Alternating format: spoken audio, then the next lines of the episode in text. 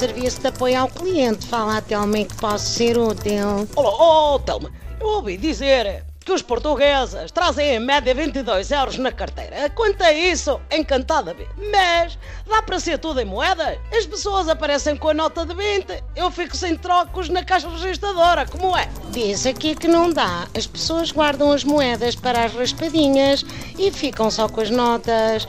O sistema sugere que venda tudo a 19 euros e 99 cêntimos e paga demasia em repousados como antigamente. Serviço de apoio ao cliente, fala a Telma que posso ser útil. É pá, desculpa, eu queria protestar, é porque isto é uma vergonha!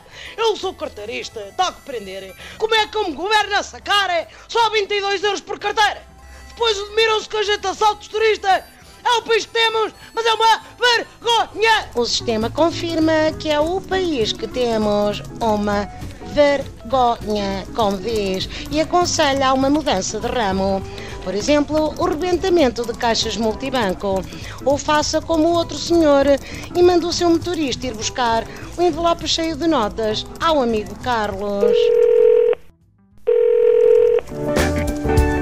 Serviço de apoio ao cliente, fala a Telma que posso ser útil. Oh, Telma, esse do dinheiro nos porte-moedas também abrange administradores e não sei o quê.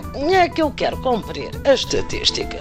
E devo ter 50 vezes mais dinheiro do que os meus funcionários na algebeira. O sistema aconselha que faça como é seu hábito.